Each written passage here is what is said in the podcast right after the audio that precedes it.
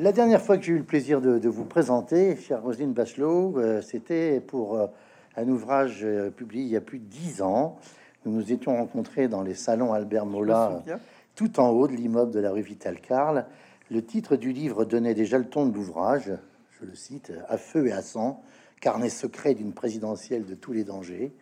C'était en juin 2012 et vous portiez un témoignage direct sur la campagne présidentielle qui venait de s'achever et qui avait vu la défaite du président sortant Nicolas Sarkozy, dont vous étiez la ministre depuis cinq années, mais également, euh, je crois, une des porte-paroles de sa campagne. En janvier 2023, chez Plomb, la maison d'édition qui, pour la fille de gaulliste historique que vous êtes, et la gaulliste, euh, c'est pas rien. Je rappelle que vous êtes, que votre papa Jean Marquin, on y reviendra, été du, député du Maine-et-Loire. J'ai eu l'occasion de le rencontrer et a été a eu une des toutes premières euh, cartes, je crois, d'adhésion du RPF. C'est symboliquement important de publier chez, chez, Plomb, chez hein, la maison d'édition du Général. du général hein. Et vous témoignez euh, des 682 jours que vous avez passé rue de Valois à la tête du ministère de la Culture du 6 juillet 2020 au 20 mai 2022. Le titre de votre ouvrage, cette fois-ci, est purement factuel. Mais le bandeau rouge de la couverture, je le précise, il ne s'enlève pas. C'est pas, pas nécessaire de, l'arracher. Euh, lève toute ambiguïté. Le bal des hypocrites. Alors, on, connaissait le bal des faux culs, euh, autre, autre manière de désigner les menteurs, puisque le faux cul était ce rembourrage qui rendait calipige sous la robe des postérieurs qui n'étaient pas fessus et donc trompait l'éventuel donjon. J'aurais envie de dire c'était bien fait pour lui. On connaissait le, bal des maudits, un très grand film euh, d'Edouard Mitrick, sorti en 58 avec, tenez-vous bien quand même, Marlon Brando, Montgomery Cliff et Edith Martin, trois Oscars Hollywood. On connaissait le bal des Laz, une très belle chanson de Michel Polnareff, sorti en 68, qui à sa manière dénonce aussi des aristocrates hypocrites et faux Nous allons découvrir dans votre, conversation quelques-uns des hypocrites que vous avez croisés euh, pendant vos 682 jours dans le fauteuil de Malraux. Ma, première question, elle nous fait rentrer dans le tout début de votre ouvrage. Pourquoi, quand Jean Castex arrive, après plusieurs difficultés, à vous joindre, donc à la troisième tentative, tard dans la nuit, du 3 au 4 juillet 2020, alors que vous vous êtes promis à vous-même et à vos proches, dont vos enfants, de ne pas repiquer au truc, répondez-vous, pour la culture, c'est oui bonjour ou bonsoir maintenant à, toutes et à tous. Euh, merci euh, de, commencer par cette euh, incipit de, mon livre.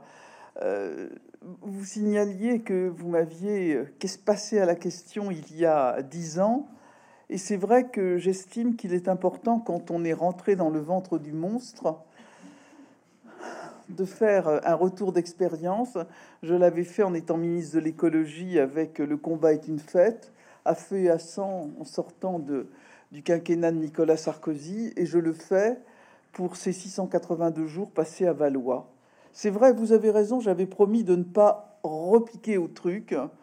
J'estimais que j'avais bien servi mon pays et que je méritais de faire autre chose, euh, tout en ne reniant pas ce que j'avais fait.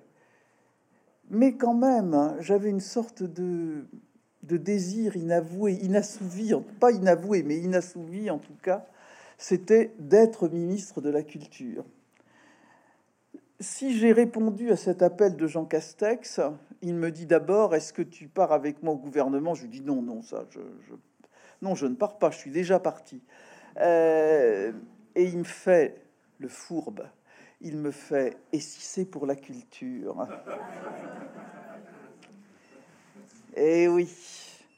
Et si je suis parti, c'est parce que reparti, c'est justement parce que la culture était en danger, que c'était pas d'être un ou une ministre de la culture habituelle. J'emploie souvent cette image du vieux soldat qui a rangé son fusil dans l'armoire qui quand même ouvre de temps en temps la porte euh, du placard, qui regarde si le fusil est toujours en état de marche, en se disant j'aurais peut-être l'occasion de l'utiliser. Et c'est pour cela que je suis, je suis reparti dans 682 jours de grandes difficultés, mais servir les artistes, servir la culture et par là servir la France, c'était une ardente obligation. Vois le, signe de la fin de votre propos.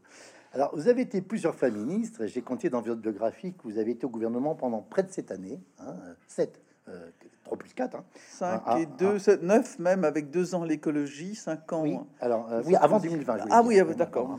On, ne vous la fait pas donc en matière de composition de cabinet. Hein. Je dis ça parce que là, il y a un témoignage dans ce qu'on appelle un peu la, la, mécanique euh, et ministérielle. Je crois que vous, en, parliez. Je vous cite page 16. Je vous dites, il faut savoir une chose. Si vous n'arrivez pas au gouvernement avec les têtes de pont de votre équipe, Matignon et l'Élysée vous colleront des branques à la fidélité douteuse dont, vous, dont vous ne pourrez plus vous débarrasser. Euh, est-ce qu'il est préférable de prendre comme directrice ou directeur de cabinet un haut fonctionnaire qui vient de l'administration du ministère que l'on dirige, ou est-ce qu'il faut mieux prendre quelqu'un d'extérieur? Alors d'abord, c'est vrai que il faut, il faut arriver dans un ministère avec trois personnes indispensables votre directeur ou directrice de cabinet, parce que c'est lui qui a votre délégation de signature, c'est lui qui, à vos côtés, gère vraiment. C'est le ministre euh, bis. Hein. C'est pas un ministre bis, c'est votre premier collaborateur. Ensuite, le chef de cabinet, alors lui, c'est un peu comme on appelle dans l'armée le général Ripincel. Mhm. C'est lui qui organise toute votre vie, euh, qui s'occupe des locaux. C'est le taulier, mhm. exactement. C'est le taulier. Et c'est celui qui fait qu'on ne va pas vous voler des mètres carrés, des collaborateurs, euh, et qui va mettre votre maison, votre maison ministérielle au carré. Et puis la troisième personne extrêmement importante, c'est le chargé de communication des contacts avec la presse. Parce que c'est là qu'on piège les ministres euh, novices. Les journalistes adorent ça. Ils savent très bien que les conneries se font dans les deux ou trois premiers jours et que euh, le, le, chargé de communication, le conseiller communication est là, il filtre il va euh, faire en sorte que les types vont piétiner sur votre paillasson pendant 15 jours. Vous allez, pendant ces 15 jours, affiner votre communication, prendre la mesure, prendre la mesure des choses. Si vous n'avez pas ces trois personnes à vos côtés, effectivement, il y a un certain nombre de gens qui vont, enfin en particulier à Matignon et à l'Élysée, qui vont vous coller soit des, enfin, des gens qui vont vous fliquer, c'est-à-dire des gens dont la fidélité ne sera pas à votre égard, mais à l'égard euh, de la, du président ou du premier ministre, euh, et qui seront chargés de vous surveiller, de vous influencer et vous empêcher de mener votre politique, ou alors, autre scénario, des gens dont on cherche à se débarrasser, et on se dit, tiens, Bachelot, là, on va lui fourguer celui-là, on peut plus le supporter. Et donc, euh, ça, c'est le deuxième danger. Euh, très vite, ça démarre sur les chapeaux de roue, si je puis dire, puisque 10 juillet 2020, vous, vous mettez déjà, moins d'un mois après avoir été nommé, votre démission dans la balance au sujet du plan de relance de 100 milliards d'euros. Alors, dites-vous que Bercy vous plume purement et simplement, ce sont vos termes, et vous réussissez à gratter 2 milliards pour la culture. J'ai fait le ratio, c'est plutôt pas mal. Hein, 2%, hein, c'est plutôt même mieux que la part du que représente le budget de la culture sur le budget de l'État. En vous impliquant personnellement dans, le dossier auprès de Castex. Vous, vous, êtes très positif sur Jean Castex. Vous avez connu deux premiers ministres auparavant, qui étaient d'ailleurs vos amis. Oui. Jean-Pierre euh, Raffarin, et François, Fillon. François Fillon, votre voisin de Sablé. Castex, c'est votre préféré? Ah, voilà une question. Écoutez, je suis pas là euh, pour euh, jouer les Césars et distribuer des statuettes. On reviendra à votre, à votre, soirée César, à vous le détour aussi, mais. mais, souvent, j'ai l'impression que vous, que vous avez très Alors, accroché. Euh, voilà, euh, c'est vrai que on me demande quelquefois de choisir entre les trois présidents de la République que j'ai servi mmh. ou les trois premiers ministres euh, dont j'ai été dans leur équipe. Chacun a des qualités, des qualités différentes. Mais c'est vrai qu'entre Jean Castex et moi, il est passé une sorte de, comment dirais-je, oui, un lien très fort. D'abord, je suis le choix de Jean Castex, beaucoup plus que le choix d'Emmanuel Macron. C'est lui qui dit euh, au président de la République, voilà, c'est elle qu'il faut prendre comme ministre de la Culture. Il m'appelait d'ailleurs sa lionne. C'est pour ça que j'ai une branche euh, qui représente une tête, euh, une tête de lionne que je portais d'ailleurs à la cérémonie d'intronisation du, pour le deuxième mandat d'Emmanuel Macron comme une sorte de, comment, de clin d'œil, mhm. de clin d'œil à Jean Castex. Pourquoi est-ce que j'aime Jean Castex? D'abord, c'est quelqu'un qui réussit une alchimie assez originale que je n'ai rencontré ni chez Jean-Pierre Raffarin ni chez François Fillon, d'être un, haut fonctionnaire, parce que moi, je ne suis pas euh, de ces gens qui cassent du haut fonctionnaire. Mmh, mmh, On a la chance d'avoir une haute fonction publique en France d'une extraordinaire qualité. Et je vous assure que quand vous, par exemple, à un Conseil européen, vous êtes devant, votre, devant le chevalet France face aux, autres pays, et, que vous, et que vous avez derrière les hauts fonctionnaires de la République française, vous avez des Rolls derrière vous. Hein.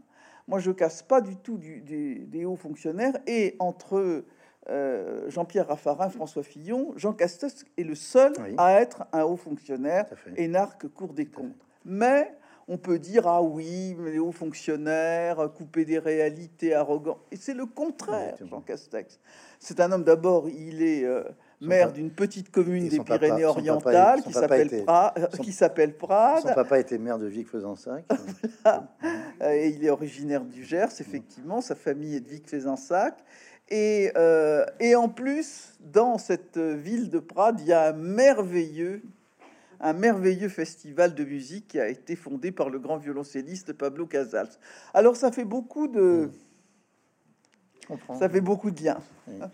Euh, vous, euh, l'agnostique affirmé, euh, confessé, si j'ose dire, il n'y voyait rien de graveleux dans ce terme, hein, ou blasphématoire, et, une vraie émotion pour les cathédrales, dont vous dites, c'est sans doute cela qui m'a fasciné, malgré ou à cause de mon agnosticisme revendiqué, cette prodigieuse et majestueuse construction faite finalement de plus de spirituel que de matériel. Fin de citation. Alors vous vous rappelez qu'il existe 86 cathédrales en France euh, et que du fait de la loi du 9 décembre 1905, elles sont restées du domaine de l'État, euh, auquel il faut ajouter deux basiliques, hein, Saint-Denis et Carcassonne, et l'église Saint-Julien de Tours, ce qui fait 89 édifices euh, qui relèvent de l'État en matière de lieux de catholiques. Euh, racontez-nous votre première rencontre avec une cathédrale, la cathédrale euh, Saint-Cyr de Nancy. Euh, de, de hein, Nevers. De, Nevers, j'avais écrit Nevers. Saint-Cyr de Nevers au, petit matin de Noël, je crois. Un petit matin de Noël. Alors, ne, voyez, ne, pensez pas que je deviens, comment dirais-je Bigote. Non, mais frappé d'un signe divin. Mais je suis né. Tel Claudel derrière son pilier. Voilà, je suis né le 24 décembre à minuit. Et voilà. Déjà, ça pose. Et oui, déjà, ça vous pose. Donc, très bien. Et euh, effectivement, euh, je, pense que si Dieu existe, après tout, je, suis, je ne suis pas athée, je suis agnostique. Euh, si Dieu existe, il m'a envoyé quand même un petit signe en disant je suis peut-être là quand même. Hein. Et, et, mon père m'a donc le matin enveloppé dans un gros châle. J'étais un petit bébé de quelques, de quelques heures et il est allé sonner à la porte du presbytère de l'évêque, et l'évêque, euh, pour lui demander de, me baptiser, de m'ondoyer.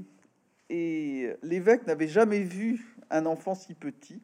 Il a donc enveloppé, euh, il s'est donc enveloppé de son manteau, et avec mon père, ils sont allés tous les deux au fond baptismaux de, de l'église, enfin de la, cathédrale, de, Nevers pour me baptiser. Et je dois dire que quand j'ai visité les travaux de la cathédrale de Nevers en tant que ministre, j'ai raconté cela à l'évêque de Nevers qui en était fort ému. Enfin, il n'a pas essayé de me convertir pour autant. J'ai voulu vous en parler parce que c'est dans le livre et je trouve que c'est un passage qui est très, très, très touchant. Mais vous savez, euh, je, crois que cette spiritualité des cathédrales, elle touche tout le monde. J'ai eu, hélas, le malheur de voir deux fois ma cathédrale Saint-Pierre et Saint-Paul de Nantes brûler. Et euh, pratiquement la, deuxième fois, euh, j'espère que je peux dire la seconde fois, mmh. quelques jours après mon arrivée en charge du, au ministère de la Culture. Et quand on regardait la foule qui était amassée sur les quais de la Seine mmh. en voyant Notre-Dame brûler, beaucoup de ces gens qui étaient en prière ne croyaient ni en Dieu ni en diable, et en tout cas n'avaient jamais mis les pieds à l'intérieur de, Notre-Dame de Paris. Et pourtant, ils étaient, ils étaient, oui, en prière. Et Jean-Jacques Hano, d'ailleurs, qui a fait ce film sur l'incendie de, Notre-Dame de Paris, était en déplacement au Niger. Et euh, il a eu la, stupéfaction dans cette nuit où Notre-Dame brûlait d'être avec un convoi, une caravane, et il y avait deux chameliers musulmans qui étaient en prière pour Notre-Dame de Paris au fin fond du Niger. Et cette émotion que, raconte Jean-Jacques Hano, je crois que tout le monde l'a partagée. Alors, vous, avez, vous, le dites aussi, euh, une, dimension à, la spiritualité qui, est quand même forte, parce qu'à un moment même, vous parlez, vous parlez d'espérance, hein, euh, page 76, et on va pas euh, être intrusif, mais vous, évoquez votre Covid, hein, diagnostiqué le, 19 mars 2021, alors que, que vous êtes en, fonction, euh, qui prend une forme très dure chez vous. Euh, donc vous, vous êtes, vous en parlez avec beaucoup de pudeur, hein, vous êtes vous êtes hospitalisé, c'est tout à fait habituel, à l'hôpital d'instruction des armées Bégin à Saint-Mandé. Quand on est membre du gouvernement, c'est une destination, hélas, choisie. Avant, c'était le Val-de-Grâce. et l'aumônier aux armées euh, vous apporte le jour des rameaux une branche d'olivier avec une phrase du pape François. Euh, et, vous dites à moi la mécréante. Euh, et, alors, il faut dire que vous avez été pensionnaire dans une institution religieuse, pas des plus progressistes. Hein. Moi, quand j'étais jeune, les vocations à, Angers de la retraite, dans le quartier de la Madeleine, qui existe toujours, c'était un peu considéré comme la prison des jeunes filles. Hein, vous dites, euh, on, vous envoyait même à la messe le matin sans petit déjeuner. Hein, ah hein.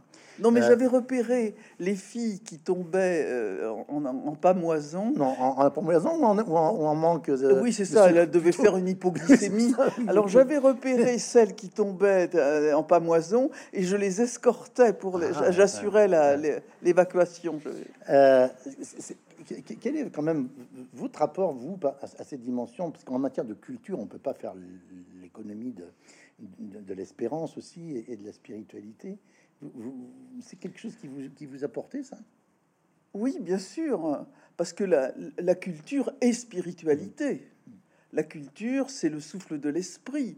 Et d'ailleurs, la rencontre entre la religion, entre les croyances et l'expression euh, l'expression culturelle, que ce soit d'ailleurs pour euh, y souscrire ou pour s'y opposer, est quelque chose de fondamental. Et d'ailleurs, la semaine prochaine, je vais à la rencontre de monseigneur Valentin à Narbonne, où nous allons échanger sur cette question du culte et de la culture. Euh, c'est quelque chose, c'est quelque chose d'extrêmement riche que de, penser cela. Euh, et ce n'est pas du tout antinomique avec l'agnosticisme qui doit être vécu comme euh, quelque chose de, comment dirais-je, qui doit être vécu avec modestie et avec une interrogation, une interrogation permanente. Mais c'est vrai que j'ai pas voulu en faire des tonnes, je n'en ai jamais fait et j'ai pas utilisé le fait d'être atteinte de façon grave par le Covid, comme des centaines de milliers de Français. J'ai pas voulu en faire un élément de communication politique. Ce serait parfaitement déplacé, je dirais même indécent. Mais quand vous êtes euh, en, en soins intensifs, et certains d'entre vous l'ont peut-être vécu ici, mais que vous êtes entouré par des gens complètement déshumanisés puisqu'ils sont entièrement euh, en scaphandre, vous ne voyez ni leurs yeux, ni, ni leur aspect, et que vous vous dites, bon, là, c'est peut-être le moment euh, où euh, le grand passage va se faire. Vous vous, vous posez des questions sur vous-même, sur, sur tout ce qui se passe, sur la... Comment dirais-je sur l'instantanéité de cette vie. Et l'aumônier, il avait repéré que j'étais quelqu'un qui, peut-être une âme à sauver, donc il venait me voir régulièrement. Et c'est vrai qu'il m'a donc amené ce, ce, rameau de... C'était pas un rameau d'olivier, c'était du buis. Ah oui. Parce que, n'est-ce pas, le jour des rameaux, c'est on amène du buis qu'il avait cueilli dans son jardin, avec la phrase, je sais pas si vous l'avez noté, la phrase de Jean-Paul II que la vie est quand même trop courte pour qu'on gémisse. Euh, on vous a fait, un, comme d'habitude dans ces cas-là, un, méchant procès sur les 42 000 églises de France et surtout celles des, petits villages. et vous rappelez l'attachement des Français à leur clocher. Vous évoquez même la photo de l'affiche de François Mitterrand euh, conçue par Séguéla et Pilan avec le petit village de Sermage, donc dans, la Nièvre, hein, votre, votre dépend de naissance. Et dont, vous le savez, on, avait d'ailleurs, on a raboté le clocher, hein, qui était trop, trop voyant, hein, pour, pour le, éventuellement l'électorat laïque de, de, 81. Donc c'était la fameuse affiche de la force tranquille. Qu'est-ce que, est-ce que vous pouvez préciser ce que vous avez voulu dire à propos de la difficulté qui était désormais les moyens d'entretenir les clochers des petits villages de France? euh, Vraiment, merci de, me poser cette question parce que ça me permet de, clarifier un certain nombre de choses. J'ai été présenté par certains malveillants comme quelqu'un qui voulait euh, euh, détruire, détruire les églises françaises. C'est quand même un peu fou. Simplement, j'ai indiqué un certain nombre de défis qui nous attendent. Nous avons 100 000 structures cultuelles dans notre pays, dont 42 000 églises paroissiales, qui sont la propriété des communes. Depuis la loi, de, depuis la loi de 1905.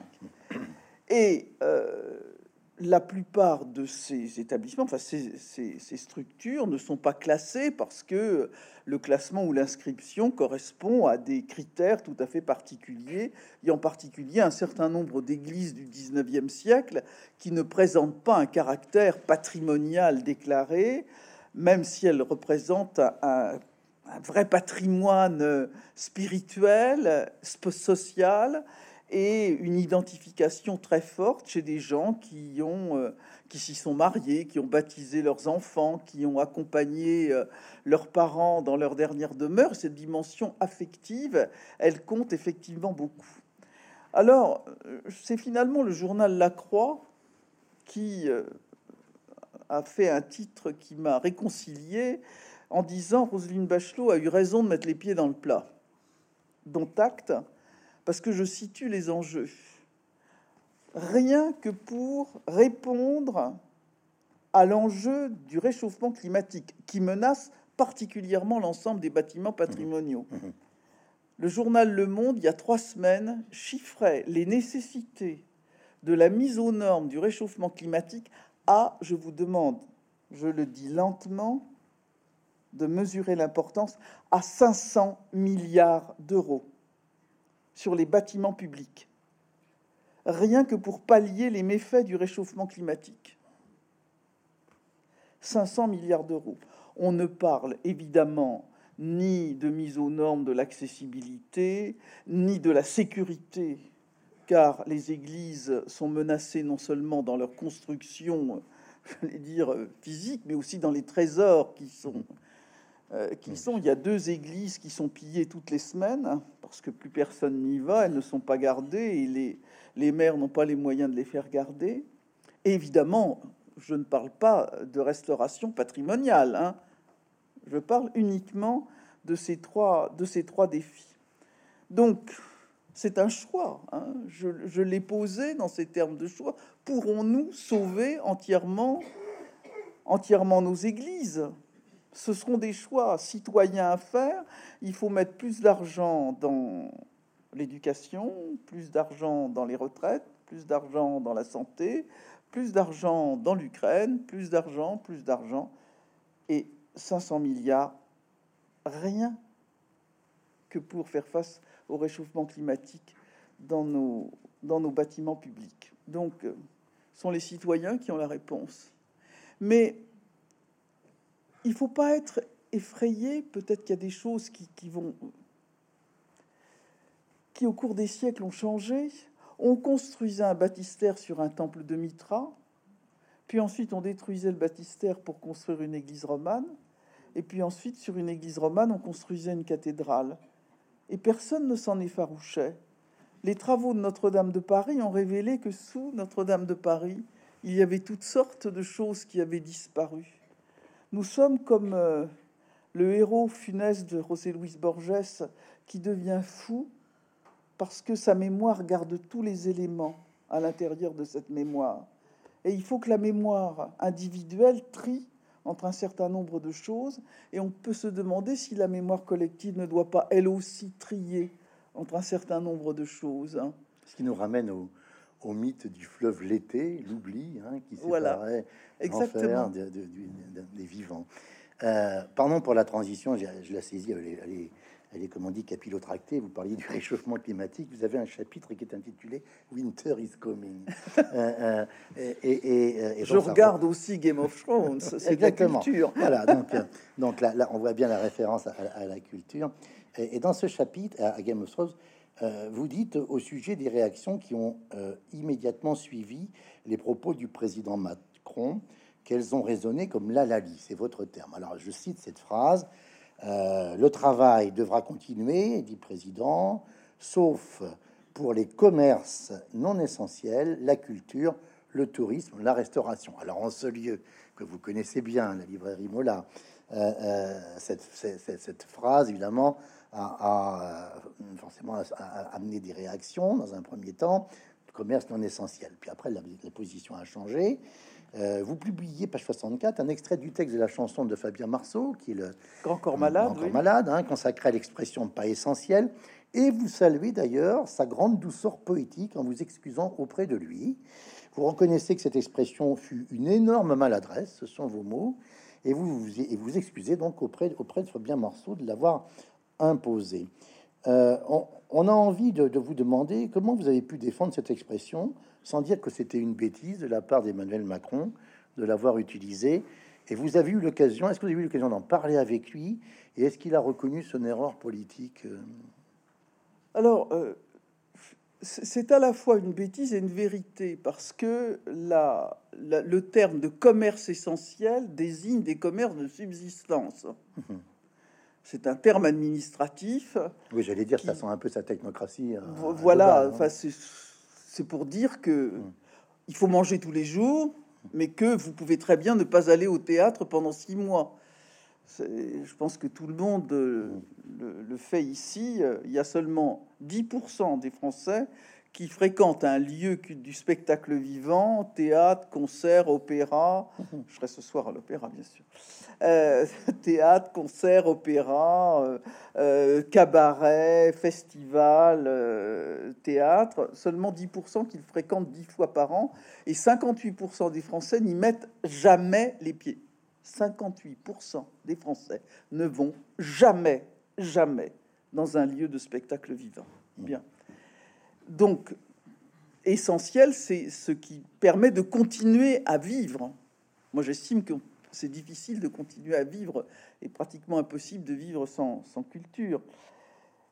Mais euh, effectivement, cette définition utilisée par le, président de la République a été ressentie durement par euh, les artistes et par le monde de la culture, parfois avec un peu de mauvaise foi d'ailleurs, parce qu'il savait très bien ce que le président de la République voulait dire. Et c'était d'autant plus injuste que maintenant qu'on a fait le bilan des politiques culturelles menées par la France, la France a été le pays le plus généreux, le mmh. plus attentif et euh, le plus soutenant euh, pour le monde de la culture il y a Marie-Nicole Lemieux, que certains connaissent, qui aime la musique, la contralto euh, québécoise, qui au micro de France Musique a dit « Vous les Français, je vous comprends pas, vous pleurez toujours la bouche pleine. » C'est sans doute, c'est sans doute la vérité. Mais effectivement, des artistes se sont sentis blessés, et c'est pour ça que j'ai mis une partie de la chanson de, de Fabien, de Fabien Marceau, de Grand Corps Malade, et de dire je comprends aussi la peine que ça vous a fait. Parce que la culture, et la culture pour un artiste du spectacle vivant, c'est pas seulement euh, qu'on compense le manque à gagner, qu'on soutienne euh, les passages difficiles, c'est aussi qu'on est privé d'échanges avec le public et les artistes y vivent de cela, de cet échange avec le public. Mais je ne l'ai pas dit au président de la République. Il avait d'autres chats à fouetter. Alors, on ne va pas revenir sur une réunion à l'Élysée, justement, à laquelle vous êtes convié et qui est d'ailleurs en, dehors de votre champ euh, de compétences ministérielles. quand on vous lit bien, on, vous dites c'est l'ancienne ministre de la Santé hein, qui a eu à gérer la grippe, l'épidémie de, H1N1 dix ans auparavant, qui est alors invité par le président de la République au milieu d'un aéropage de, médecins experts qui se montrent vite très hostiles envers vous. Et si j'évoque cet épisode, c'est qu'il vous inspire une réflexion très intéressante que je, vais, que je me permets de, qualifier de, tout à fait euh, euh, instructive euh, sur ce que vous appelez, je vous cite, la, parole des femmes dans l'espace public. Alors, page 74, vous, vous, écrivez, là, je me permets de vous citer encore, on accepte la parole des femmes dans l'espace public qu'à condition qu'elle se coule, cette parole, dans le mainstream et soit validée par une référence masculine. Si vous tenez, vous continuez, si vous tenez à votre compte un propos disruptif, vous êtes traité au choix de mamie zinzin, d'incompétente ou des cervolets, tentant de faire du buzz, là où un homme sera considéré comme un esprit fort et même visionnaire. Est-ce que les choses se sont ont aussi peu évolué depuis que Valéry Giscard d'Estaing a, fait rentrer des femmes au gouvernement en, en, 74. Je pense bien sûr à, Simone Veil, à, à Madame Dorlac, et puis, et puis après à, Françoise Giroud. Enfin, disons que le premier qui a fait rentrer des femmes C'est général de Gaulle avec Marie-Madeleine Guénèche. C'est même Léon Blum. Même Léon Blum, mais c'est avec des sous-secrétaires d'État. Dont, Irène Joliot-Curie. dont Irène Joliot-Curie. voilà. Alors, donc, Cécile donc... Brochefeg et Suzanne Lacor. Euh, donc, effectivement, euh, et évidemment, je consacre une partie de ma vie à, continuer à, lutter pour que l'égalité formelle devienne l'égalité réelle. J'ai donc passé ma journée du 8 mars avec des femmes élues euh, et, des femmes présidentes d'associations en Indre-et-Loire, où j'ai passé ma journée avec des femmes formidables, d'ailleurs d'une intelligence et, et d'une sensibilité extraordinaire.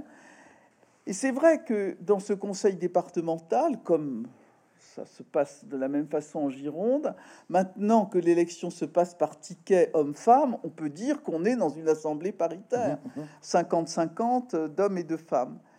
Je dis à chaque fois que j'ai la possibilité de faire cette rencontre, attention, vous allez être marqué par deux phénomènes bien connu, pardon d'utiliser des termes anglo-saxons, mais ce sont les féministes américaines qui l'ont parfaitement documenté, le mansplaining et le manrupting. Ça veut dire quoi? Le mansplaining, ça veut dire qu'une femme dans une assemblée donne une observation pertinente ou préconise euh, une action intéressante. Un homme, à sa suite, va s'emparer de cette préconisation et va la reprendre à son profit sans citer la source grand classique euh, des, assemblées, y compris les assemblées paritaires. Et le manrupting, c'est qu'on interrompt beaucoup plus rapidement une femme qui prend la parole qu'on interrompt un homme. Je dis, il faut chasser en meutant.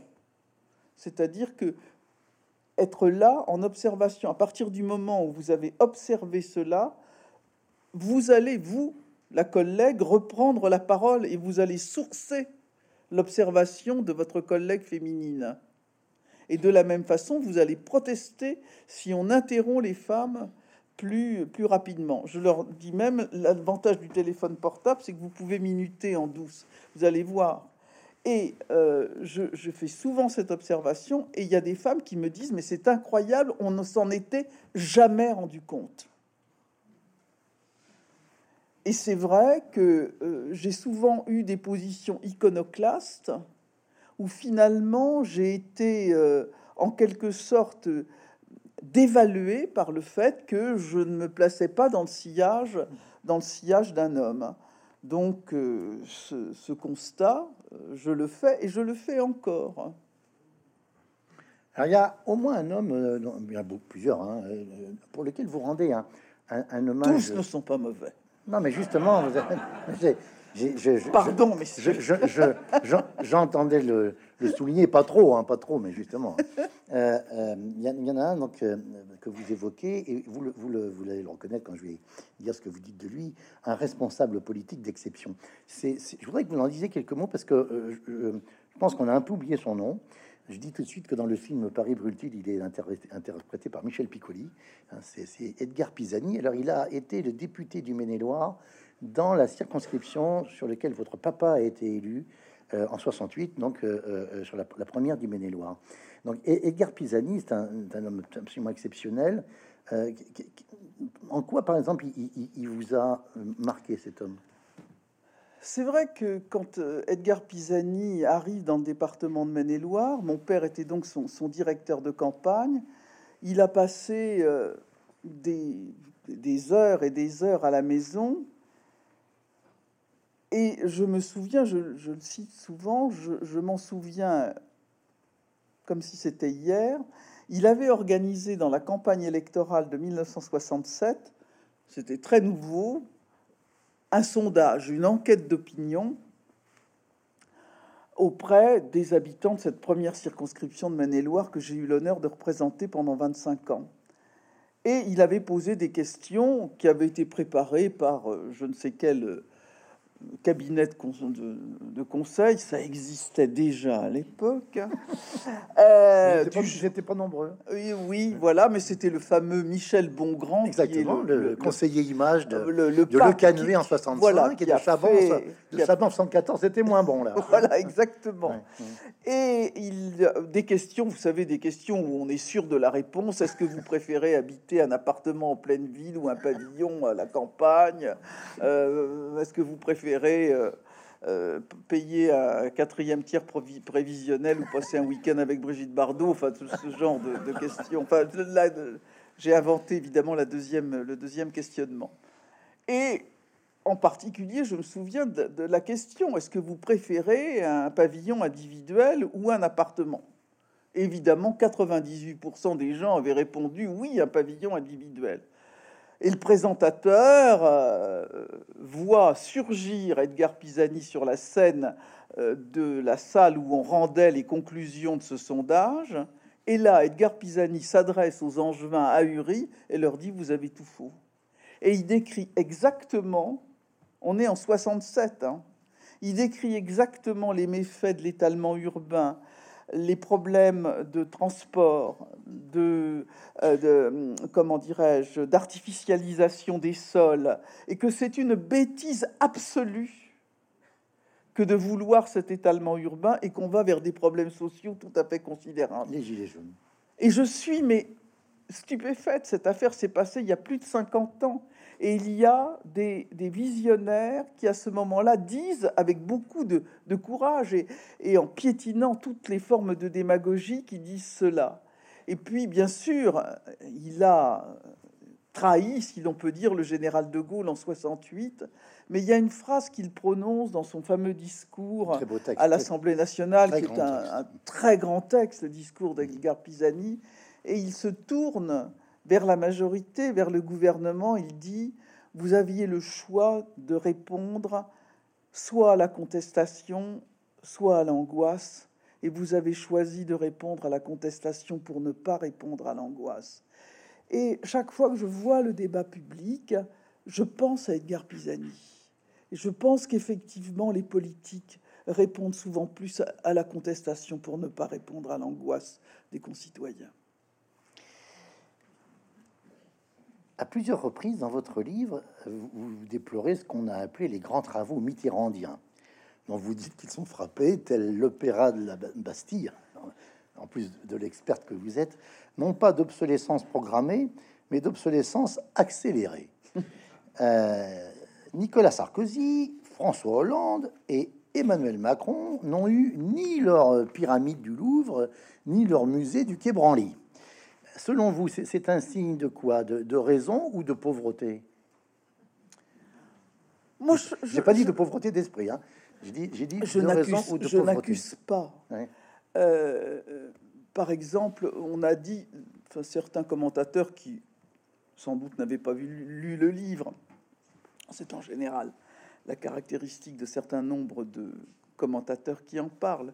On dit que j'avais été sévère vis-à-vis de Jacques Lang. Pas du tout, je lui rends hommage dans le livre sur un certain nombre. confirme dans une Mais c'est vrai que quand les grands travaux sont imaginés en 81, euh, la question du réchauffement climatique, personne n'en parle.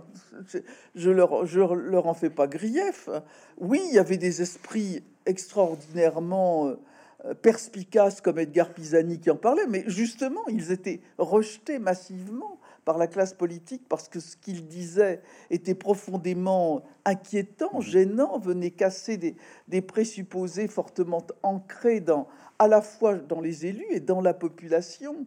Donc, euh, cette question qui, qui, surplombe toutes les autres, hein, euh, de la question du réchauffement climatique, des perturbations du, du climat, n'ont pas été, n'ont pas, ne sont pas rentrés dans la maquette de réflexion, et nous nous trouvons pour ces grands travaux, mais aussi pour les travaux précédents. Enfin, tout ce qui s'est construit euh, euh au 19e siècle et au ah début du 20e dans les, dans les architectures métalliques, on en a un excellent euh, exemple avec le Grand Palais.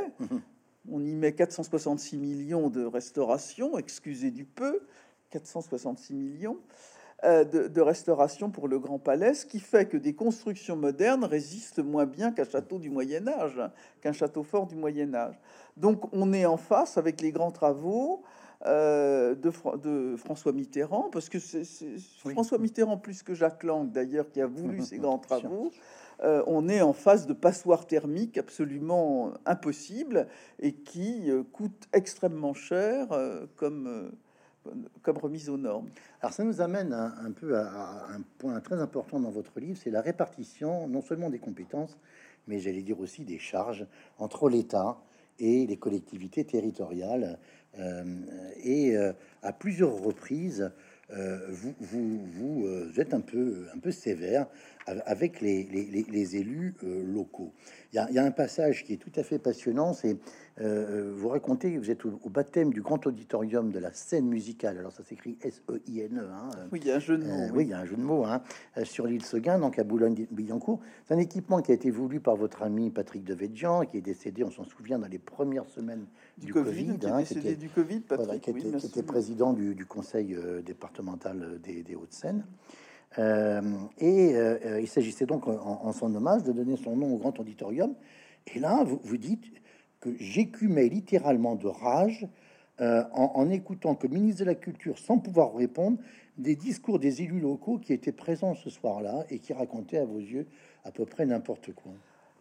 Ils racontaient pas n'importe quoi, non, c'est bien ça le problème. Si encore ils avaient raconté n'importe quoi, ils racontaient, ils mettaient en cause l'État euh, de façon continue. Il faut reconnaître que euh, les lois de décentralisation ont laissé de côté les questions de culture parce que on sortait euh, d'une période euh, dure sur des millénaires où finalement la politique culturelle était aux mains de l'État pour des raisons nobles et des raisons moins nobles. Comme dit Michel Vinocq, en France, l'État a précédé la nation. Et l'État, un de ses bras armés, était aussi, était aussi les politiques culturelles. Versailles n'est pas construit d'abord pour faire un palais pour le roi. Il est, Versailles est construit pour en faire un moyen de mettre à Kia les grands féodaux qu'on met en position presque de d'infériorité physique par rapport au pouvoir du roi. Et donc, euh, cette façon de considérer la culture comme un outil au service de l'État pour justement faire nation, c'est quelque chose de très important. Et quand les lois de décentralisation arrivent en 1982-1983, c'est vrai que les collectivités territoriales ne se saisissent pas immédiatement des questions culturelles. Elles vont mettre pratiquement deux décennies à s'en saisir. Et dans ce rapport qui est faussé entre l'État et les collectivités territoriales, euh, les collectivités territoriales ont eu du mal à s'approprier cela et elles ont intériorisé une certaine dépendance vis-à-vis de l'État. La loi du 13 août 2004 est parfaitement claire. Tout le patrimoine non classé, non inscrit est de la responsabilité des collectivités territoriales. Et à chaque fois, l'État est mis en cause parce qu'il n'assurerait pas la protection de ce que certains appellent le patrimoine vernaculaire. Mais non, c'est aux collectivités territoriales, c'est aux communes. Pour les, on, revient à la question des églises que nous abordions euh, à l'instant. C'est à ces collectivités territoriales de l'assurer. Et véritablement, cette culpabilisation de l'État central, est quelque chose qui est euh, qu'il faut régler. Euh, il faut que chacun accepte ses responsabilités. Les collectivités territoriales ne peuvent pas s'avancer vers l'État, euh, un cocktail Molotov dans une main et la sébille dans l'autre. La phrase de, Maurice Druon. La phrase de Maurice Druon. Euh, on, va, on, je suis obligé d'accélérer parce que je veux, je veux à la fois que vous puissiez dédicacer, puis surtout vous avez votre rendez-vous tout à l'heure. Ah bah écoutez, je vais voir la favorite. Oui, c'est pas, c'est pas de ah moi que dont ah on parle, bien voilà, sûr. Voilà, hein, mais c'est pas loin. Mais vous savez que c'est pas, vous savez que c'est pas loin. on, arrive à, à, cet épisode hein, qui a été euh, souvent rapporté euh, par la presse euh, dans la présentation de votre livre. C'est pour ça qu'on va passer peut-être assez vite, mais c'est l'échange avec Benjamin Biolay, Clara Luciani, etc. Là, je, vous cite, page 144. Tout au long de cette crise, je suis resté scotché par le double langage de ce milieu. Quand on passait saluer les artistes dans l'horloge, les témoignages de gratitude étaient constants. En revanche, à la télévision et à la radio, la hargne et la victimisation se déployaient. Fin de citation. Alors, on identifie en tous les cas ici une partie euh, des hypocrites hein, qui valent sur le parquet du bal, hein, pour, reprendre votre euh, vrai faux bandeau. Mais euh, en quoi, selon vous, le, système de l'intermittence crée des vases sacrés, c'est votre expression, tout en risquant une précarisation généralisée des acteurs du secteur? Alors, il y, a plusieurs questions dans, hein votre, dans ce que vous venez de dire. Parce que, évidemment, Benjamin Biolay ne profite pas de l'intermittence. Les musiciens qui l'accompagnent en profitent, mais très bien. Non, ce que j'ai été attaqué, parce que je n'ai pas attaqué, j'ai été en réponse et en réponse assez douce, en tenant compte justement des souffrances occasionnées par la rupture entre le public et l'artiste, et j'ai beaucoup pardonné ou excusé un certain nombre d'attaques. Mais euh, c'est vrai que quand un artiste comme Benjamin Biolay s'avance sur la scène euh, des victoires de la musique en disant euh, Vous nous avez mis au pain sec, j'ai simplement dit que sa tartine de pain sec était beurrée des deux côtés. Ça n'a rien de, très méchant comme réponse, vous l'avouerez. bien. J'ai défendu le régime de l'intermittence, deuxième question, en n'oubliant pas une chose quand même qui est parfois oubliée par les syndicalistes qui défendent l'intermittence, c'est que l'intermittence n'est pas une conquête sociale. L'intermittence est quelque chose qui a été inventé dans les années 30 par le patronat de l'industrie cinématographique au moment où le cinéma justement devient une industrie et où euh, les, grands, les grands patrons de cette industrie culturelle rencontrent des difficultés pour trouver du personnel, des menuisiers, des maquettistes, des décorateurs, euh, des tapissiers, etc pour faire fonctionner euh, leur industrie. Et évidemment, dans cette période de plein emploi, euh, les gens ne quittaient pas euh, des métiers où ils avaient un contrat à durée indéterminée pour aller pendant trois mois ou quatre mois sur un plateau de cinéma. Donc, ce qui était le MEDEF de l'époque invente l'intermittence. Ce qui est tout à fait extraordinaire, c'est que l'intermittence a été inventée par le patronat pour trouver du personnel. Et on a, en, on a en quelque sorte oublié la genèse de ces prétendues conquêtes sociales. Et en tout cas, j'ai toujours trouvé, et pas étonnant, mais amusant finalement de voir que le régime de l'intermittence était ainsi, ainsi présenté. Enfin, le régime de l'intermittence a d'énormes, qualités parce qu'il a permis à, à l'industrie culturelle d'exister. Il faut pas oublier, c'est un argument que j'essaie de ne pas utiliser parce que pour moi, la culture n'est pas par définition une industrie. Mais quand même, la culture, c'est 670 000 emplois dans notre pays. C'est une puissance économique supérieure à celle de l'aéronautique ou de l'industrie automobile. Et c'est pour ça d'ailleurs que je me bats pour protéger la propriété intellectuelle. Parce que je suis toujours surprise de voir, par exemple, le député à l'époque euh, de la France insoumise euh, s'opposer aux mesures de protection de la propriété intellectuelle au motif que le public doit avoir un accès libre et gratuit à toutes les formes de culture. C'est impossible, parce que les pilleurs, demain et aujourd'hui, ce ne sera pas le, citoyen, je dirais, lambda, pardon, c'est un terme affreux, mais ce seront des grands majors, des grandes majors américaines qui viendront piller ce patrimoine culturel. Pourquoi est-ce qu'on trouve normal de défendre l'aéronautique Et je dis à, ce, député de la France insoumise, et vous avez raison de, vouloir le défendre. Et pourquoi est-ce que vous ne voulez pas défendre votre, vos industries culturelles?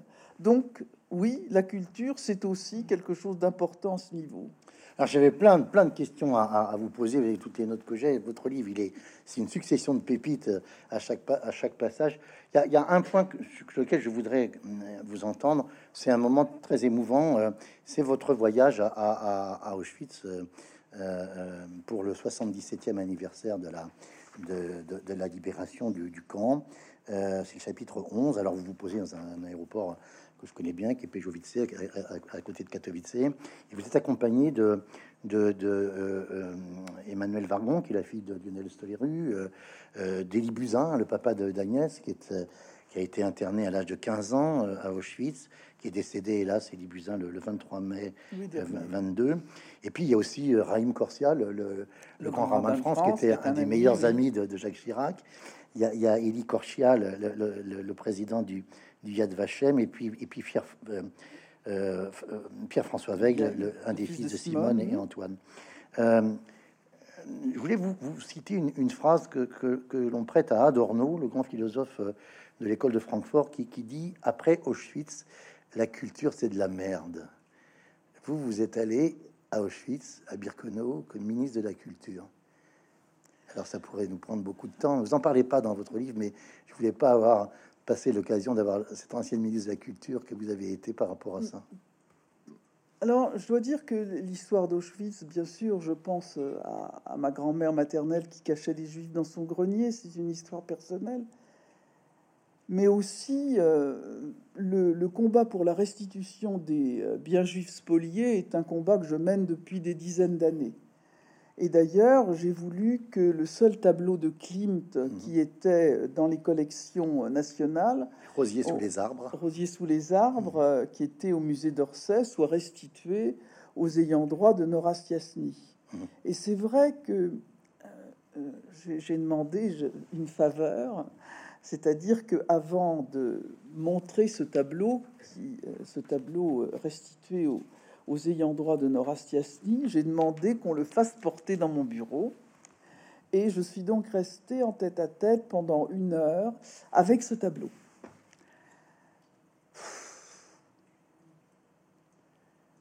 Et je pensais à tout ça.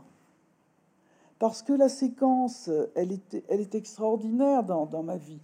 C'est cela, c'est le, le projet de loi où on, fait la restitution parce que les biens qui sont détenus dans les musées français sont inaliénables. Il faut donc une loi. J'enchaîne avec euh, la restitution du trésor d'Abomey au Bénin, là aussi à travers une discussion très, très intense. Et puis la guerre en Ukraine le 24 février. Et cette séquence, pour moi, elle a du sens et je trouve quand même tout à fait extraordinaire que dans cette période de doute que nous traversons, où on parle des retraites, où on parle des, difficultés pour euh, à cause des restrictions sur le pouvoir d'achat, on ne parle quasiment plus de culture. Est-ce qu'il y a qu'en Ukraine où on va parler de culture? Parce que les, les Russes, ils ont compris comment on attaque l'âme d'un peuple on bombarde ces cathédrales et on vole les œuvres d'art dans les musées. Parce que c'est aussi cruel et destructeur d'attaquer la culture que d'attaquer une centrale électrique. Et ça, il faut s'en souvenir tout le temps. Toute dernière question, parce que c'est la dernière phrase de votre livre. Vous dites demain est un autre jour. Donc ça fait près de 270 jours que vous êtes revenu à, la vie civile. si on compte les jours depuis votre départ de la rue de Valois, peut-être un peu plus. Alors, qu'est-ce que vous comptez faire demain? Parce que vous êtes une grande spécialiste de l'opéra, mais jouer au théâtre, cela ne vous intéresse pas? Je, vais, vous, je vous, vous, proposer un rôle, vous allez me dire ce que vous en pensez. Moi, je trouve que vous feriez une très belle Dorine dans le Tartuffe de Molière. Oh, je sais pas, je peux vous faire un peu de Vous n'allez pas faire votre. Je non, je vais vous faire un, histoire de bien voir d'où nous venons. Je vais vous faire un petit peu de, un petit peu de Molière. C'est à vous que je parle, ma sœur. Le moindre solécisme en parlant vous irrite, mais vous en faites-vous d'étranges en conduite vos livres éternels ne me contentent pas, et or un gros plus tard qu'à mettre mes rabats, vous devriez jeter tout ce meuble inutile et laisser la science au docteur de la ville, m'ôter pour faire bien du grenier de séance cette longue lunette à faire peur aux gens, et sans brimborion dont l'aspect importune, ne point aller chercher ce qu'on fait dans la lune, mais vous mêler un peu de ce qu'on fait chez vous, où nous voyons aller tous en dessus dessous. Il n'est pas bien honnête, et pour beaucoup de causes, qu'une femme étudie et sache tant de choses, former aux bonnes mœurs l'esprit de ses enfants, faire aller son ménage, avoir l'œil sur ses gens, et régler la dépense avec économie doit être son étude et sa philosophie.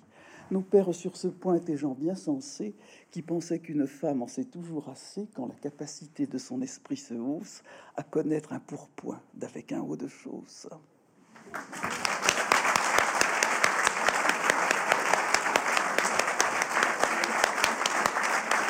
Et je, vous donne la parole que nous n'avons pas préparée.